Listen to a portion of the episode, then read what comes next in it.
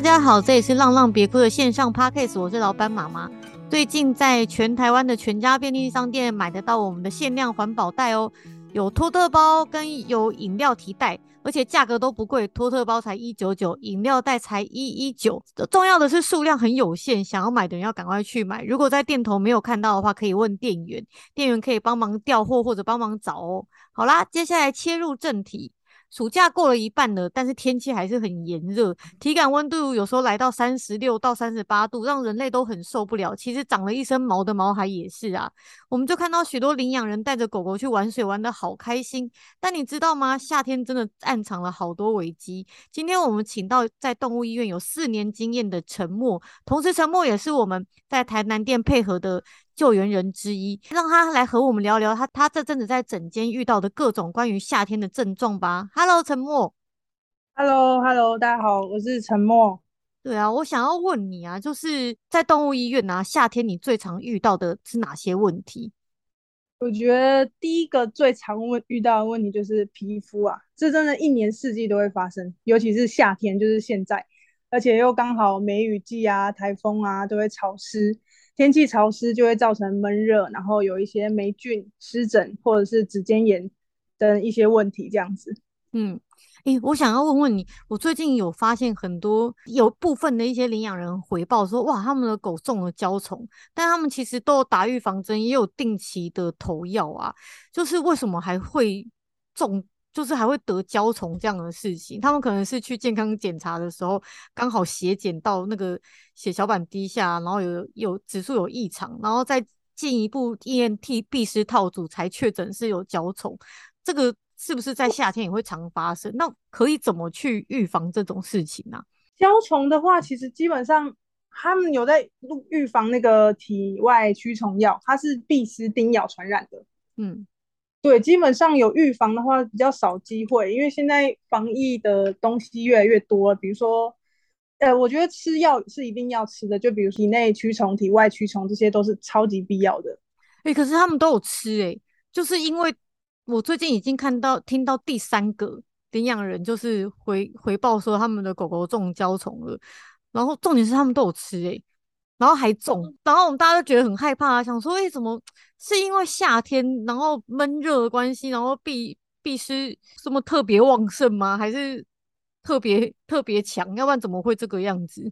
有可能不幸真的是被叮咬到，因为那个焦虫的传染途径就是壁虱叮咬，然后可能输血感染，或者是母体的胎盘垂直感染胎儿。就是如果他已经都投药了，是不是还有什么方法可以去预防这种事情啊？我觉得可能就是避免去到你觉得那个地方会有壁虱的环境。壁虱通常会生长在怎么样的环境里面？草地啊，公园啊。哇，那不是那不就是狗狗最爱去的地方了吗？但我觉得可以一回家就做一件事情，就是检查它的脚底板。对，通常因为壁虱它的那个爬的速度很慢，嗯，它其实一般如果真的要。爬的话，一定是从脚底，它会先藏在你的指缝之间，然后再慢慢、慢慢、慢慢、慢慢、慢慢爬。如果在去完公园以后回来擦脚的时候，应该顺便就是检查一下脚底有没有卡这个壁石哦，对，因为它卡，它走得很慢。对，这是一个，这是一个方法，没错。但是如果是黑狗，真的比较吃亏哈。如果没有看到壁石，哦，对啊，壁石就跟它融合在一起了。那然后胶胶虫又治疗起来，是不是又很麻烦？对啊，就是要一直吃药，然后他可能终身带原啊。就是他只要免疫力下降的时候，他可能又会复发。哦、嗯，对，就是有一点像是艾利希体，也是壁虱传染的疾病这样子。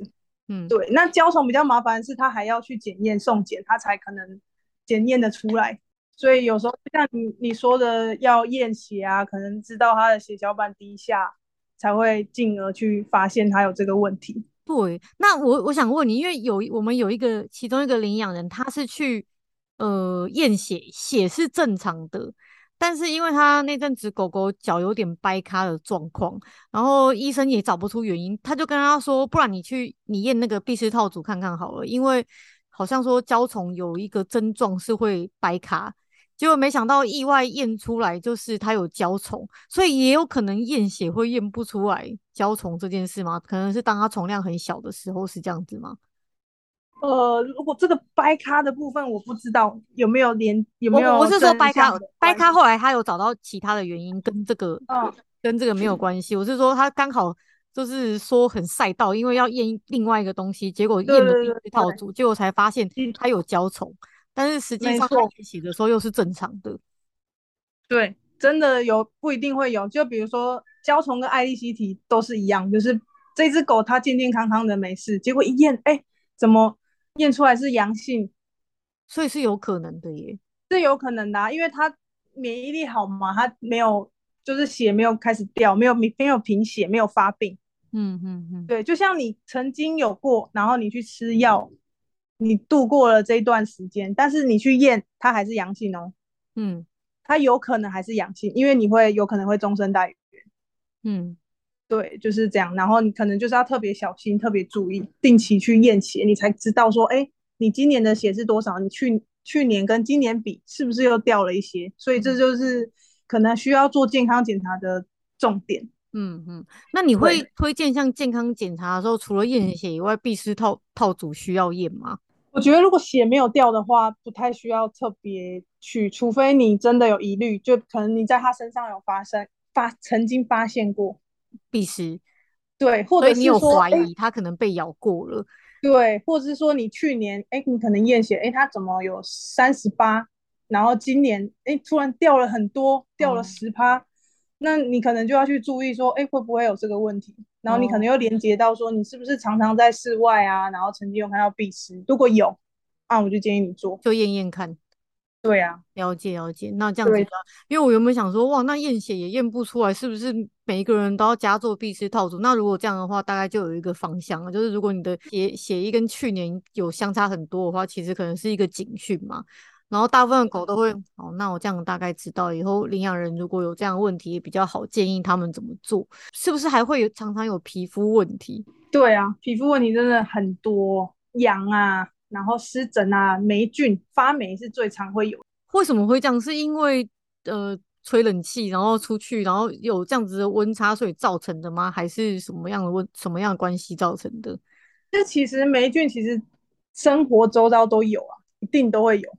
嗯，就是每个地方都可可能会附着在上面，只是说这当这只狗免疫力比较低，或者是它处的环境就是潮湿闷热，那它很容易就是会发霉。然后发霉的话，狗狗会喜欢在那边舔，嗯，舔啊、咬啊，然后就会变严重，就是扩散到全身。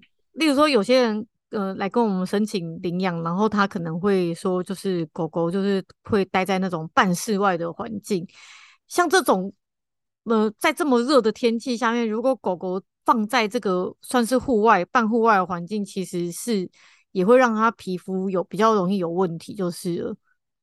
对啊，也是会。如果是现代环境的话，肯定会 太湿了，而且太热了嘛，已经比我们现在台南真的是每天下雨哦，真的哦，台南也会下雨哦。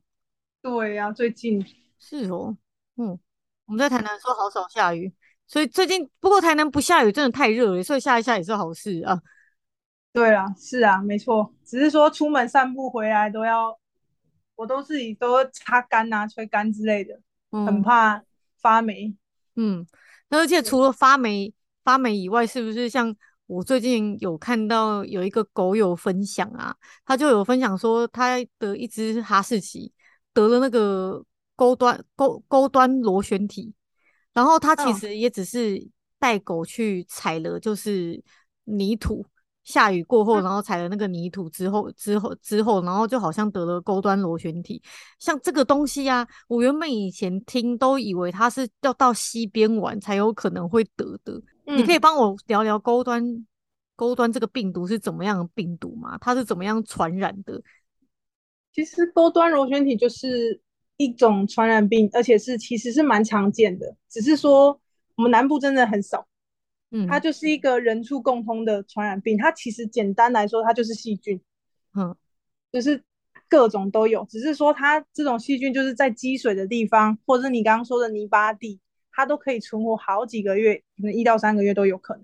嗯，然后它主要就是寄生在老鼠身上，然后透过尿尿，它就传染到环境啊，比如说老鼠爬透过老鼠的尿尿吗？对，没错，就是尿。哦，它一开始寄生在老鼠的身上，然后老鼠可能到处爬，然后它在哪里尿尿，然后就会就会寄生。对，然后狗狗的，比如说它去喝水，然后我们口腔里面都有黏膜，或是说它不小心被那个水喷到了眼睛，那角膜也是也是算是黏膜，然后或是它的脚上面有伤口，就比如说指尖炎，或是它有一个小小的伤口，它如果接触到这些病源。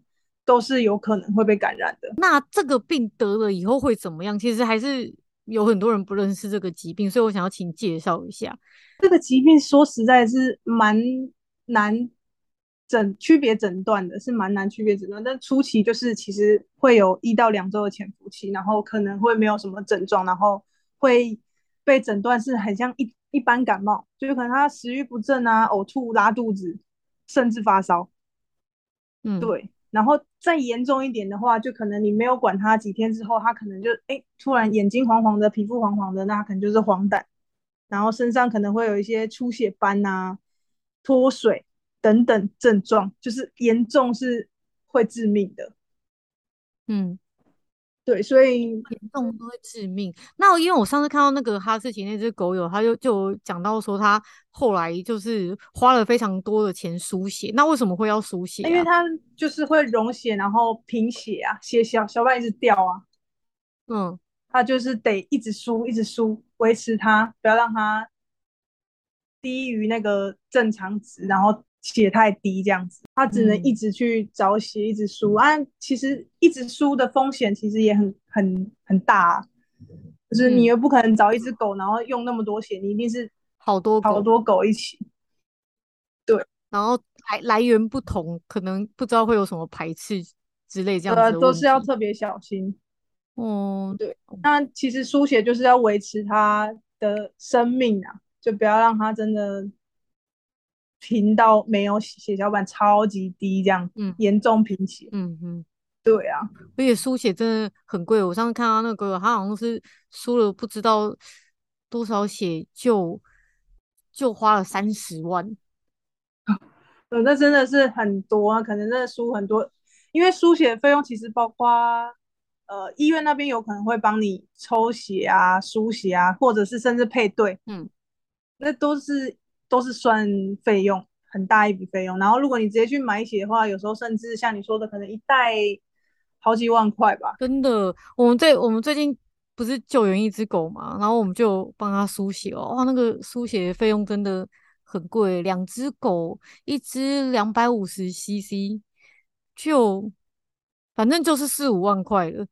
两百五十一就是真的惊人呐、啊！对对对，这很贵。那像它这个高端螺旋体啊，就是它好像听起来很好像没有办法预防哎、欸，对不对？因为它去踩到这些泥土啊或什么，你也不知道哪些哪些有被老鼠尿尿过，有带原的老鼠尿尿过，对不对？那如果饲主想要预防这样子的疾病的话，是该怎么样做？我觉得第一个可能就是预防针一定要打，嗯，即使它没有含瓜。其他这么多种的菌的细菌，就是这么多种钩端都预防到，但是起码它有一个保障，有一个保护，这其实非常基本。就是现在可能很多市面上八合一、十合一、十一合一全部都有钩端，嗯，对，这建议一定是要预防。然后再来，可能第二个就是，如果真的很担心，就是不要去接触那些地方。可是怎么可能？就是。真的不太可能。对啊，养狗你不去那些地方，难道带他们去逛百货公司吗？就也不行啊。就是潮湿的地方，或者是那边不干净啊，或者你自己知道说那里真的会有老鼠，甚至说现在网络上会有一些地方会有公布说那个地方曾经有过，嗯，就你只能靠大家经验分享哦。所以说，假如说那个地方或就是。呃，像比较常听说的是哪条溪，然后有狗狗去玩以后得了这个问题死掉的，他分享出来，像这个溪就真的应该不要去，因为它可能会潜伏在那边非常久，就是了。对啊，这好几个月吧，因为那个老鼠可能就在那边生活嘛。对，然后它哦，那这个细菌其实最怕的就是干燥的环境，你就等天气好一点再去嘛，就没事了。它在干燥的环境下，好像就是没有办法存活太久。嗯，对，所以天像天气好的时候就会比较安全。对啊，嗯、我自己是觉得这样，要不然真的听起来是很难很难，我自己也觉得这很难预防，很难说。然后我自己也根本不可能不带狗去这样的地方，因为我们对啊，下雨天养狗必出门的。对啊，下雨天还是得出门啊。那只是说下下雨天不要去踩草皮，不要去踩泥泞，对不对？对，比较危险，只能这样啊。如果真的是很担心，就是。这样就是最安全的方式，然后预防针打下去。这个这个病得了，它一定会死吗？它是不是致命几率很高很高？诶、欸，我觉得，因为我自己真的是没有遇过，台南部真的我自己完全没遇过。然后有听过医生他们说北部真的是蛮多，然后也有很多成功救回的案例。我觉得大概一半一半，嗯、要看当下有没有去呃诊断出。哎，这个问题，然后赶快有没有误诊就对。他如果有找到正确原因，有及时治疗的话，可能会存活几率会比较高。对，就是不要延误治疗。但我觉得这跟主人也有很大的关系，不一定都是医生，因为其实主人要自己知道说，哎，我们曾经这一周一到两周有去过什么危险的地方，或是曾经做过什么事情，都要跟医生，我觉得都要跟医生回报，然后让医生做过什么事情是指什么事情会有差别。去的地方可能饲主会很明确知道，那做过的事情就是比如说去玩水啊、溪水啊，你有去溪边玩水，嗯，然后或者是你疫苗真的是没有打确实，嗯，这个就是也是直接讲，然后或者改变跟平常不一样散步的地方，对对，这些都是可以去去判断的，就是、嗯、就提供这些线索给医生，然后做个判断。对啊，其实主人自己也要很敏感。我觉得那钩端是怎么治疗的？要我是说钩端大概它呃会用什么方法来治疗？其实其实正正常来说，其实就是支持疗法，然后给予抗生素，然后就像你刚刚前面说的，如果真的是很贫血，就是输血，然后再严重一点，它就是会肝肾衰竭。那肾衰竭你只能用血液透析，就是有点像是洗肾。嗯，对，那个洗一次都要花好多钱。你只能用这样子去陪他度过那个危险期。嗯嗯，嗯对啊，真的也很恐怖诶，所以真的是一定要那个很小心的吼。对啊，哎，但这个好像好像很小心也没有用诶，就是真的要去注意那个资讯，要要去的那个地方有没有，对，有没有这种，然后可能自己的狗也要注意它的状况。嗯，怎么样注意？就是说他的状态，就是我刚刚有你以上讲的那些症状的话，或者是他的真的脚上有伤口啊，或者是他真的最近有一些皮肤疾病，或者是他的免疫力最近比较低，那你就是真的这些地方完全不要去。嗯嗯嗯，就是直接避掉。了解了解，它它的状态如果是这样的话，真的不要带他去这些地方玩就对了。对，没错，就直接直接不要去这些地方就好了。嗯嗯，至少会比较安全。我这边想要顺便问问你啊，预防针的成分里面都在预防什么？然后每一年固定施打的重要性在哪里？因为其实我觉得很多领养人应该是对于什么八合一啊、十合一啊、十一合一，他其实不是很了解，就是大家说要去打什么就去打什么，然后也有可能也忘记了就没打。那你可以帮我讲讲这一块的重要性跟它的目的性吗？嗯，如果真的要打预防针的话，其实现在市面上一般疫苗就有分核心疫苗跟非核心疫苗。那其实一般的疫苗啊，都有包括比如说犬瘟，然后可能传染性肝炎或者是犬小病毒之类的，就是我们常听到的这些疾病，它其实都有预防到。这样子，因为狗狗其实去外面都是会嗅闻啊，就是。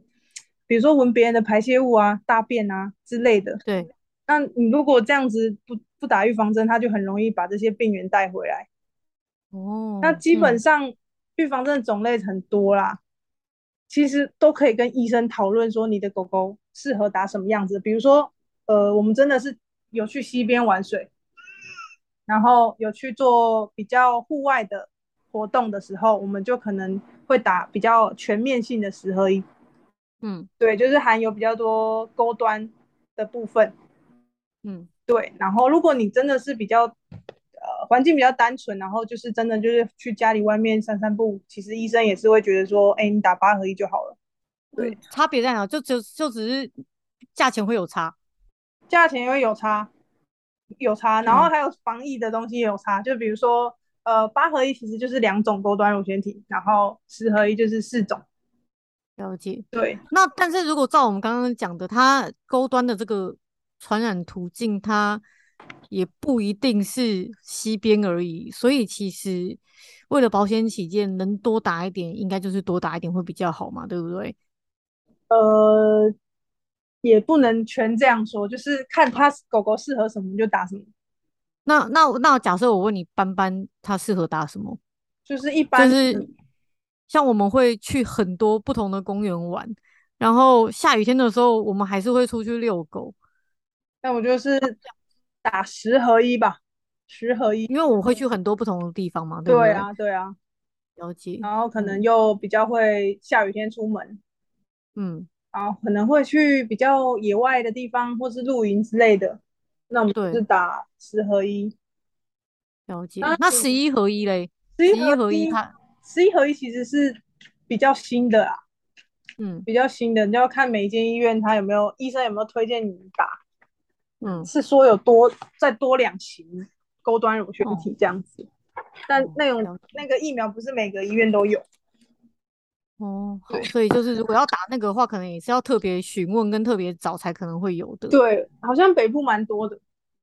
嗯，对，所以因为台北比较常下雨，所以环境比较潮湿，可能会有比较多像类似这样子的问题。就是对啊，我看那个新闻好像也是分布在真的是新北啊。对对对，好像也对，这样回想起来，大部分都是在那边出现的比较多。好，对，就是那种疫区啊，疫区。嗯。好，这个是一个夏天很常见的问题的。那另外一个就是，像我们诶刚刚在录音前有聊到，像狗狗这个皮肤有问题，是不是也是夏天就会常见嘛？那诶这边我也想要问你啊，像我们有些领养人呐、啊，他们可能就是领养回去的狗狗皮肤就是常常会有一直抓、一直抓，然后很痒的状况，而且我们通常会发现，如果这一只这样子，它的其他的同台。就常常会有这种状况，嗯，那是不是这个是基因问题？然后，所以它只要在变天的时候，皮肤就会特别痒，是这个样子吗？我觉得是跟过敏源有关系，但是过敏源跟任何东西有关，比如说食物、环境、天气都有可能。所以我们、哦、可能是任何一个要去找，看是跟哪一个有关系。对啊，就是要去主人自己要去观察，就比如说一个，一个排除这样，这个排除食物排除吧，嗯，就是先说，哎、嗯欸，我们先食物一定要先单纯，看是不是他吃了某一个食物身体特别痒，所以他把自己抓到、嗯、抓到破皮啊、受伤啊之类，对，对，然后再最难最难可能就是尘螨过敏，有些人有些狗天生就是对。那种衣物啊，或者是床啊，或者是一些上面带有的尘螨过敏，那真的是没办法。哦，那没你的没意思是没办法的话，就是环境上不能改变，可能就要靠吃药来解决它这个缓解它这个痒的状况，对不对？没对啊，就是呃，第一个我们会先做的，可能就是要单一食物啊，单一蛋白质之类的，嗯，去排除你是不是对其他食物过敏。那，嗯，如果真的没办法。有时候我们真的痒到受不了，我们也是舍不得他们这样一直抓，然后可能有些养的狗，它甚至连睡觉睡到一半都会起来抓，那实在是太痛苦了，真的，只能用药物介入，然后开始慢慢去改善你的环境、你的空间，是不是除湿机要拿出来多一点之类的，或是温度调在某一个地方，像小孩子的、嗯、小孩子一样也是啊。我自己觉得啊，我是没有看过那么多小孩，但我知道小孩子有些也是皮肤很容易出状况。嗯，所以就是也是要慢慢一个一个东西去调整，看他问题出在哪里，然后把这些东西都调恰当，看他会不会缓解这样子。对，如果真的不行，可能就是要到用药了。对啊，但其实如果真的用药，也是就是跟医生讨论说，哎，我们是不是用靠一些药物让他比较舒服，然后可能先从比较。高的剂量慢慢调到比较低的剂剂量，然后甚至就是变成说，我们有需要再吃就好，养起来再吃之类的。了解，这是一个一段过程啊。对，嗯，但是至少就是可以帮助他缓解那个一直抓一直抓。真的，我看到有些狗好可怜哦，它抓到都破皮，然后都流血了。对啊，就是这一定要用药来介入，要不然它这个生活品质真的是太低了。真的。还有再来是中暑啊，就是中暑好像也是很常见，而且可能还蛮容易被轻忽的。那你可以帮我想想看，就是整整间是不是常遇到中暑的情况，大概会怎么样？我自己。呃，工作以来可能遇到两只吧，嗯，其实中暑还反而还没那么多，因为真的，如果真的狗狗中暑，是真的，猫狗中暑是超级严重的，嗯，不是像人这样子是很严重的，会丧命。对，就是可能二十四小时，你可能看它好好的，结果它晚上已经就是会离开，嗯，就是很可怕，因为他们呃，就是会热衰竭，可能也是会，比如说像我们前面刚。讲到影响到肝肾，然后会会爆爆肝啊，爆肾啊，然后全身气。那它会有什么症状？你说啊，呃、就是你要怎么察觉狗狗？一般中暑的话，可能就是会喘啊，流口水啊，然后再严重一点，可能会倒地，然后四肢无力，或者是脚在那边划水，嗯、就一直划一直划，很像有点像是癫痫那样。你是说躺着，然后再脚在抽动这样子？对对对对对对，然后可能会牙龈苍白啊。嗯然后是重点是你可能那个体温一量下去哦，都破破四十度，四十一，这种通常都很严重。嗯，但有遇过那种，比如说猫咪啊、狗狗先很喘，就是可能一回家都喘个半个小时来，但是体温稍微高，但是没有到我们上述这些症状这么严重的，其实都还有办法可以处理。嗯，对，我们可能就是会建议冷气可能。温度，室内温度要调整，要降温，然后给予它水喝水，甚至要用水把它的常温水哦，常温水把它的毛发沾湿。嗯，对，绝对不能用冰水跟酒精，嗯、这都是完全不行的。嗯，因为你会让你的那个皮肤表面的那个血管收缩，会很容易有是会很容易休克之类的。嗯，那其实像。很多人其实出门以后啊，他不会开冷气给狗吹，或者也不会给猫吹。那像现在气温越来越高的状况下，你会建议怎么做是比较恰当，不会让狗狗在室内也热衰竭？我觉得真的要通风，欸，哎，通风很重要。所以如果不开冷气给猫狗吹的话，你在外面就是。你在家里面就是一定要把窗户是打开，然后开电风扇，让空气是对流的这样子。没错，没错，因为我自己的猫真的，我开冷气给它，它也不吹，欸，就是有些猫咪就是不喜欢待在冷气房。嗯，它就是喜欢像。像狗猫好像真的也没有这么怕热哈，就是感感觉好像他们有时候看那个狗不吹冷气，好像他们也不会像人会觉得很痛苦这样子。哦，对啊，真的。可是我觉得狗还比猫怕热。狗都热，就在那边吐散热，吐舌头散热，就很明显，你会感受到它可能呼吸比较急促，睡觉的时候，哎是，胸腔起伏比较大，就是它，哎，它可能很热，它比较喘一点。可是猫咪就感觉很平稳，但是也有遇遇过猫咪就是太热啊。之前有一只猫咪也是不小心主人好像把它关在阳台，嗯、然后来医院的时候，真的就是像狗这样喘。嗯，很少看到猫喘诶，觉得猫猫喘的话应该就很严重了。真的，猫喘真的就是你要先去评估那个环境是不是真的太热。如果真的是，所以如果呃大家不开冷气的话，那我们在室内的环境，如果看到狗一直在喘，一直在喘，哈哈哈哈，这样没有没有在动作状况下，它也一直喘，其实就表示它有点，它应该是蛮热的，所以应该要去注意这个。呃，通风够不够？然后可能够不够凉？因为不开冷气可能没有关系，但是如果狗这个症状，还是要去调节这个温度就对，要不然它还是有可能在室内可以中暑的吧？对，没错，尤其是像比如说在车上真的是不行，在车上真的会不行啊，车上 很恐怖诶、欸，烤炉诶，超热的。真的，如果真的狗什么事情都没做，在那里哈哈哈哈，那真的是要特别小心。就是你要马上察觉到，哎、那你的室内空间是不是太热？是不是不通风？或者是哪没有喝水，没有足够的水分，就是要马上察觉到。嗯，不然真的是中暑，真的很难救。所以在没有动作的状况下，他哈气其实就是一个小小的警讯，你就应该要去注意他这个状况。嗯，就是一直不停止啊。嗯。因为他就是一直很热嘛，他需要散热。但是如果你比如说你在户外散步，它一直喘，我就觉得是正常的。或是狗狗真的会比较紧张，就比如说我带狗狗去店里吃饭，它可能一直在哈哈哈，可是店里有冷气啊。嗯，可是就是单纯情绪上的紧张。对对对对，就是它就是紧张，所以它喘气。所以我们就是要看它的呃行为展现表现出来的，然后去看是不是真的是过热这样子。嗯嗯嗯，好，好，那最近是不是还会有一个问题是脚会被烫伤这种事情？嗯，我在整间有遇过吗？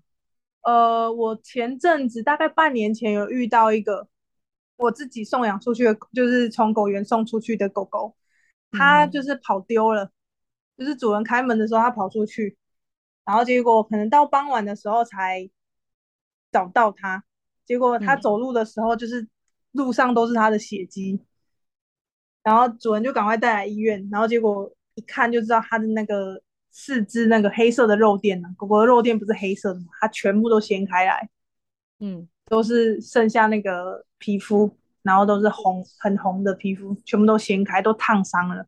哇，跑出去跑很久诶、欸，在那个十二点的时候吧。先到这么严重，对它一般是不是一般？就像最近有营养人给我们看那个狗狗的脚，就是黑色的翻起来，其实那应该也是烫伤，对不对？脚就是。有一些是，如果是真的是掀起来，然后一整块这样子直接掀起来，很有可能是烫伤。嗯，因为那个柏油路实在太烫了，那个真的是很像烤炉诶、欸，那个。鸡蛋打上去可能都会熟的那种，我们自己真的也没办法赤脚走在是柏油路上，完全不行，所以可能就只能靠我们要慎选时间，然后挑地点。我觉得草地应该是相对的安全一点，可是草地又回到有可能有那个 对啊高端的问题啊，那个南部比较中南部比较不会有了，但是北部的朋友就真的，哎、欸，北部养狗真的很艰难嘞，蛮就是辛苦的。下雨不行哦，不然真的很羡慕北部都可以带狗去溪边玩水。其实我内心也是有点小羡慕，可是那个很那个也会有很多暗藏的危机啊，也是挺恐怖。是啊，就是两难，但但就是都会有风险，真的。对啊，而且那个如果被烫伤了，其实脚是很难愈合的，对不对？对，就是要花时间，因为脚其实你会一直踩啊，你一定要走路嘛，然后你要起来上厕所。真的哦，就所以就像那个人的脚，人的脚脚脚底板如果被如果受伤了，也是会很难愈合的。如果你一直踩，一直踩，一直踩，对啊，而且狗又没有办法说控制自己，对，然后你要包起来，他们也不它会一直咬，对，然后包起来就变成说，哎，现在又天气热，然后你可能家里又没开冷气，嗯、那它整个包起来，那个伤口全部闷在里面，嗯嗯，那也是更难好。对，然后如果不想又，它就踩到水碗，然后就整个潮湿烂掉，那更危险。那像你自己养狗啊，像台南现在这么热的状况下，你可以跟我聊一下你那个散步的时间，你是怎么调配的吗？我我如果如果是我啦，我建议真的要早一点起来，但我自己其实因为工作的关系也没有这么早起，没有办法说、嗯、哦，可能六七点啊那种太阳最少不要这么炎热。的时候出门，但我觉得真的太难，我都是去 六七点，真的很难，谁爬得起来？我真的觉得困难。但是我真的有遇过狗友，就是他们真的六七点起来，他们说哦，那个时间才不会热啊，就是那个时候那个时间的太阳是不是那么烧的？对，就是这真的很伟大。然后就变成说，如果假设说我起来八九点的话，我就是会附近找个简单的小草皮，干净的，嗯。然后去上个厕所，绕一圈回来，我就结束了，不会不会说走路走太远之类的。嗯，然后晚上是会再花多一点时间陪他们，就比如说早上可能就是只有上厕所嘛，嗯、一般正常上班族应该是早上真的就是给他们大便尿尿，然后晚上可能就真的再让他们去公园放电，对，嗯、就花比较多时间让他们跑跑啊这样子。晚上其实他们跑起来也不会那么吃力。是，所以其实夏天养狗大，我我们像我们自己也是这样，夏天现在早上的时间就把它变得很短，就真的就是开车，然后去一个有草地的地方，然后让他们就是简单的上一下厕所，然后其实他们这样就已经很喘了，真的真的很因为很热啊。回上车还是在车上还是一喘哦，在车上真的。对啊，真的不用很久诶，十分钟就可以很喘的。然后上上车就要喝一大堆水，对然后再晚就所以其实主要是调配到傍晚或者是调配到晚上更晚的时候，就让他们可以好好的就是嗅闻啊，或者是做奔跑这样子。嗯，其实他们自己也不太喜欢这么热跑出去那边晒啊。我觉得聪明的对啊对啊，一看到那个阴影，他们就躲在里面。真的真的，吐司超会躲的，我都觉得你是怕晒黑还是怎么样，他都不会走出去那个树荫下面的，很好笑。但是就是要小心，有一些过就是比较活泼的狗狗，他们根本在跑的那当下，他根本就不知道说那个东西在烫，等到他们跑完之后，已经已经破皮了，哦、嗯，就受伤了。对，真的要看狗的个性，有时候太开心，真的是他们就是在那当下好开心好开心，然后地板又烫，然后又在那边冲刺摩擦。感觉都要起火了，嗯，嗯，但是这中中南部比较还好，是就是可能绿地啊、草地，然后天气比较好等等的，所以可能白天如果要的话，就是去草地上，可能会比较不会烫伤他们的肉垫，就对了。对呀、啊，好，我自己都是选草地啊。嗯，对啊，对啊，草地会整个就是不会那么烫，没有错，因为土泥巴也比较湿，也比较凉嘛。嗯嗯嗯。好，那夏天我们刚刚讲的都是养狗的这个部分呢、啊，那养猫夏天有什么要注意的吗？养猫就像我们刚刚前面说，可能就是真的环境一定要通风啊，然后一定要有水啊，水很重要。然后如果真因为猫咪平常可能也不会外出，就算有的话，其实真的有遛猫习惯，应该也是会挑傍晚或者晚上。哎，晚上可能有点危险，可能就是傍晚的时间或者是一大早。可能清晨之类的，嗯，也没有这么多呃噪音或者是会吓到猫咪的，嗯嗯事件。嗯、然后可能有一点，我如果是在动物园的话，我会比较建议的是，有些主人会在夏天买那种呃太空舱的包包或者是软的包包，嗯，那那种其实都是很吸热，而且你在骑摩托车的时候把猫咪背在你的后面，后面就是太阳就是直接晒到那个包包里面。有时候来的时候，我们打开那个包包，就一阵热气就冲出来，然后我们去把猫咪抱出来的时候，那个猫咪都是烫。那甚至有一些会，对、嗯、它即使上面那个塑胶的的的这个，它可以看外面的观景窗，就算上面有一个一个洞，其实对猫来讲都还是不够透气的。嗯、那个那个还是热，那个完全不不散热。你如果说那种塑胶提笼，还有很多洞，然后风可以进去。就不会那么烫。哎、嗯欸，真的好多领养人喜欢买那个东西，我觉得那个东西真的是既闷热，然后其实又很很危险，对不对？就是它那个通常是拉链的，有的猫聪明的要死，它就是可能对啊，就是把它勾开，它就跳出来了。对，真的很烫，因为我们自己平常背背包，真的，嗯，整个背包都在你后面吸热啊。嗯，真的这个东西太热。而且那个对猫来讲真的是一个 NG 物件，不要再买了。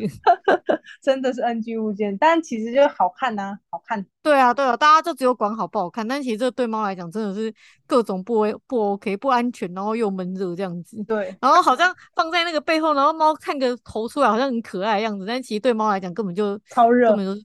多东西，但冬天可以啦，冬天可能还好啦，冬天可能就真的看起来蛮疗愈、很温暖的感觉。不行不行，我还是觉得那个好危险哦。那我们有遇过那个猫直接把拉链打开了，快吓爆了。哦，对，真的很太容易，太容易出状况了。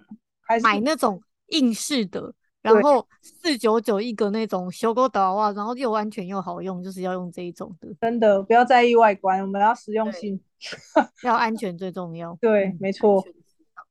那我想要问你，就是，呃，你还有没有什么特别的事想要分享嘞？我特别的事想要分享，可能就是动物医院吧，可能真的有很多可以选择的。嗯，可能大家要稍微去了解一下你住居住的地方有哪一些医生，有哪一些医院，可能问一下认识的，看他们有有过什么样的经验，然后你可能自己也要有一些口袋名单呐、啊，就是随时有状况，你们要自己去想。要去哪一间动物医院，然后可能是什么样的问题？因为其实动物医院真的，呃，医生，我只能说术业有专攻，他们其实专攻的东西都不太一样，就是有那种牙科啊、内科啊，甚至是骨外科。对，这这些可能都看你居住的城市，然后可能要去做一些功课，问一些其他人说，有有没有什么推荐的啊，或是他们去的之后经验分享如何，你们才有办法去选择说之后你的毛孩如果真的生病了，有什么状况的话，要带去看诊也比较方便。嗯嗯，对，因为像大家。像可能以前我们养狗好了，就是会挑一个离家比较近的动物医院。但是我会发现，动物医院如果它这个医德不是很好的话，其实常常毛孩蛮好，因为毛孩又不会讲话嘛，它常常是可以误诊的状况。所以像现在网络这么发达的状况下，真的会建议说，呃，像我们领养人领养后都会有一个。北部群组啊，中部群组，南部群组，然后就有很多领养人很聪明，就很知道要善用这些社群工具。他就会先问问大家，你们住在永和地区有没有什么比较推荐的这个医院？然后他的这个医德是比较好的，然后大家可能就会推荐，重复的推荐好几个，那他们就会去那边看。然后如果再有大病的时候，例如说他的脚受伤啊。然后或者是什么内科啊等等的，其实真的都是有不同的，真的是都有不同的。就像陈默刚刚讲的，有不同的这个医院的强项诶、嗯，就像我们这次救援这只叶问，然后他可能是肿瘤，然后我们就去找专门在肿瘤，对对对，肿瘤科的医生，然后就会就会有人推荐。那如果像之前救援秀秀，然后他是骨头要开刀问，嗯嗯，那台中就有那个骨科专业的，所以就是。呃，小病去一些大家风评比较好的这个医院看，然后等查到出正确问题的时候再去呃那个专科看，这样子会是最好的。对，真的就是要，我觉得诊断很重要。如果你发现你的狗好像不是一般的那种小问题，你就要开始有警觉性，就是可能要再往更精密、更专业的医院，设备够多的去做更详细的检查。嗯，对，那当然费用一定有差，因为现在真的是，呃，医院的那个费用其实那个 range 都蛮蛮宽的。其实 可能大家讨论有讨论都会都会发现，那个为什么 range 会很宽呢？就是因为兽医没有一个对每某一些项目是没有一个公定价钱的嘛，自己。觉得可以怎么收就怎么收，这样嘛？把自己人事成本算一算，然后医疗成本、设备算一算，加上去，想怎么收就怎么收，这样吗？哦，没有，当然不是这样。我现在要帮那个动物医院讲一下话，就是，嗯，其实就是大家做的事情不一样，因为有一些医院它就真的是症状治疗，就比如说，哎，你拉肚子，你来我看，然后哎，你这大便我检查一下，我开药给你吃，就这样。嗯，那可能有一些医院来我。询问你很多状况，然后你的你的病史啊，你从什么时候开始拉啊，然后帮你检查你的大便，然后可能告诉你一些其他的状况，以及甚至如果你的大便太严重有带血，他还会帮你抽血检查之类的。嗯、有时候你去那样的医院跟，跟、嗯、呃症状治疗的医院，跟那种会详细深入呃跟你讨论病情还有病况会怎么发展的医院，其实我觉得在费用上面其实就会有很大的差别。了解，花费的时间也是不太一样的。对，然后啊、呃，还有一种是有预约的，没有预约的。那这个医生他花了，他把一个时段给你，花了很多时间帮你看诊。那其实他们也有相对的呃医疗成本。嗯，但我觉得就看主人追求哪一种，向往哪一种看诊的品质。像有一些就不喜欢那种，哎，我去，哎，怎么看一下就结束了。对对，就会而且会担心呐、啊，你到底有，有没有看对，对不对？对，你应该要再跟我说多一点话吧之类的。哦，我了解，我原来有这样差别。嗯嗯，就是很多啊，像我自己。所以，那如果我去了一间我觉得他很贵的医院，然后那医生又不太跟我讲话的话，那 这样是不是就不太对？所以应该是，如果他花了很多时间在跟我问诊，那种，那他相对时间成本比较高嘛，那找帮我找到真正原因也是比较可能性会比较高，嗯、对不对？对啊，应该是这样说，没错。我在那那个收费比较贵，然后又不多跟我讲话，那个我就知道了。真的还是要看你自己的感受啊，因为我觉得基本上，呃，现在医生都蛮会跟主人，就是比较如果 OK 的话，其实都愿意跟你们分享一些喂教或者是有可能会发生的状况。嗯，对啊，这也要看个性啊，就像是有的店。有的店的老板娘很会跟那个客客人 social 啊，有的就不会嘛，像我就不会啊，所以 这也是要看个性，这也不一定的。对，就看你自己喜欢什么。只是说，如果真的发现呃狗狗有一些异常的状况，那真的要赶快调整一下，或者是询问一下身边的人。明白。对。好那今天非常谢谢陈默跟我们分享这么多知识，那也希望就是呃大家大家这些家长啊，你如果在夏天的时候真的要特别注意我们上面讲的这些问题。那如果有症状呢，记得一定要慎选医生带去看医生哦。